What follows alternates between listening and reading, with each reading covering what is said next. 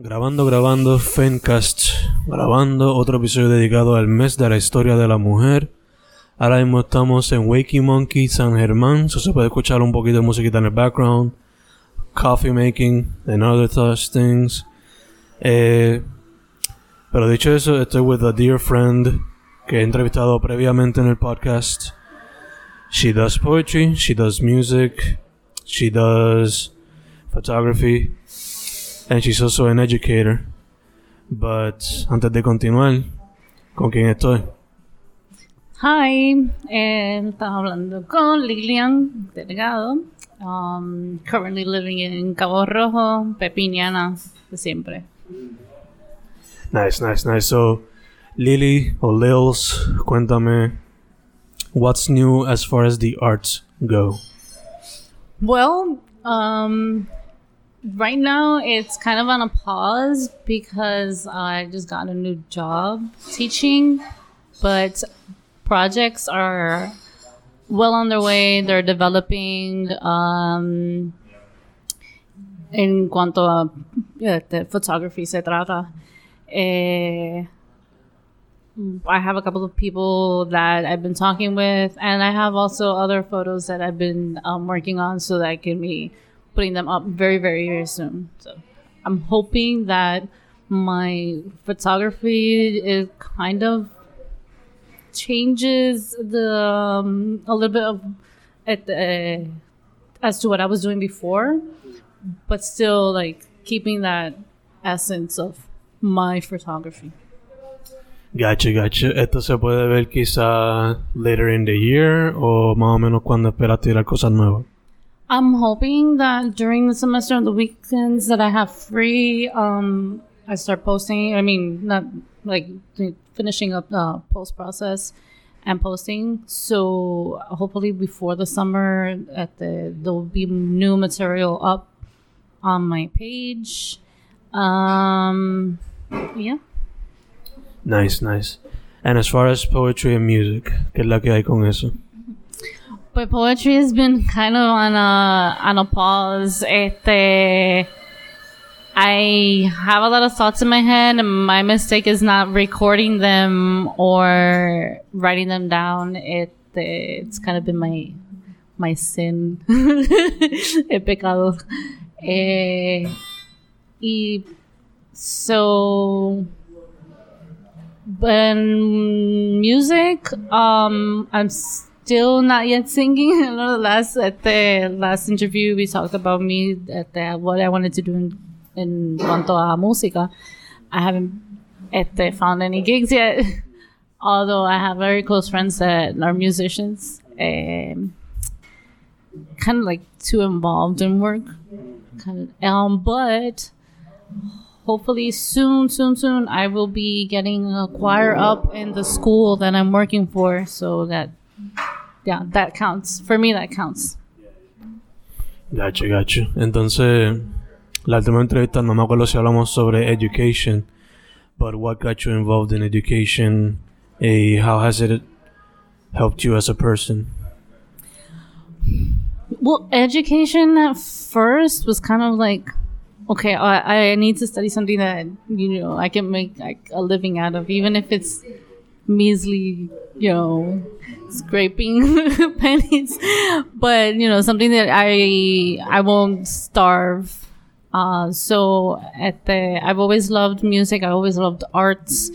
Um, and but I knew that being a music teacher in Puerto Rico, which is what I studied for my bachelor's, was kind of it was going to be difficult. And i think it was when my my last year for my bachelor's they're already cutting off the um, fine arts departments in schools. So i went into english teaching um, you know to have something you know to fall back on. Um i really to be honest i kind of couldn't see myself so much as a teacher because I, I, I have a tendency of feeling insecure and I don't want, you know, my students to see that. Um, and even though I can know, know the material, I can plan ahead or whatnot. There was always like this part of me that, um, but but I did it anyway. And right now I'm teaching high school English, and it's it's going better for me than I thought it would. Actually, um, you know, there's always those good days and those bad days.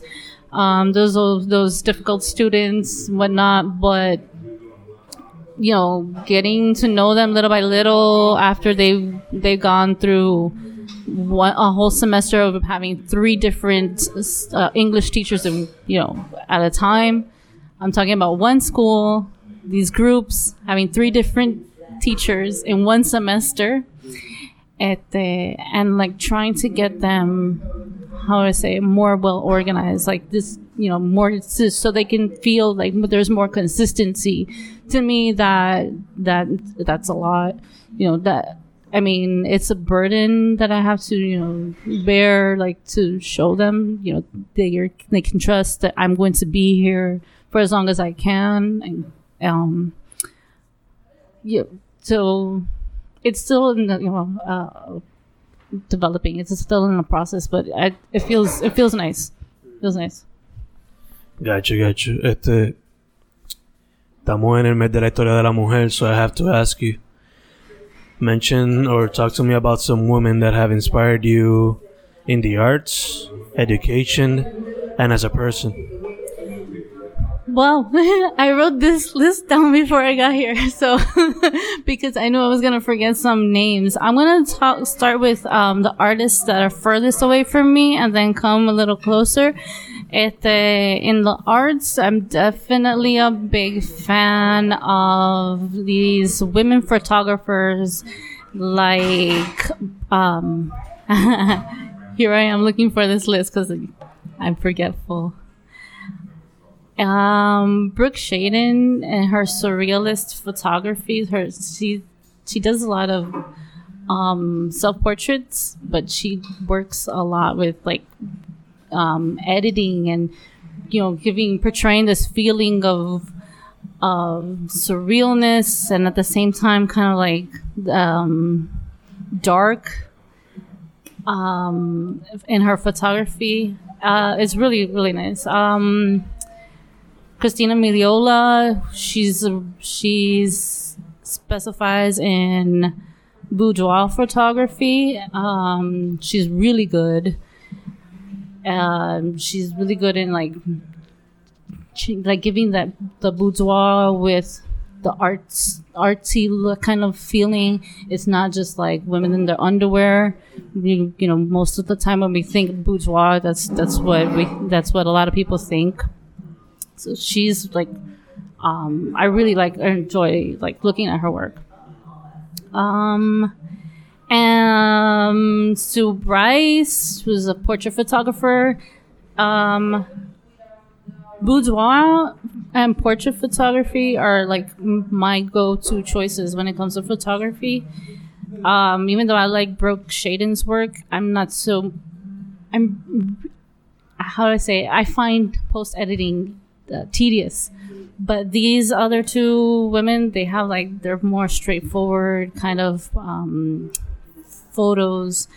Uh, even if they do have like editing, you can't really see that much of it in it. So it's kind of more raw, more to the point. Um, and Jamie Beck, um, she does a lot of still photography and um, self portraits as well. And I really like how she edits her photos to make it look like a painting. She's always in museums, she's always looking for like um, antique art for her um, inspiration. And it shows in her photography, it shows in her editings. So I really, really like that. So coming a little closer. Um, my very dear friends, um, Susana Galicia and um, Amanda, Tor- Amanda Torres.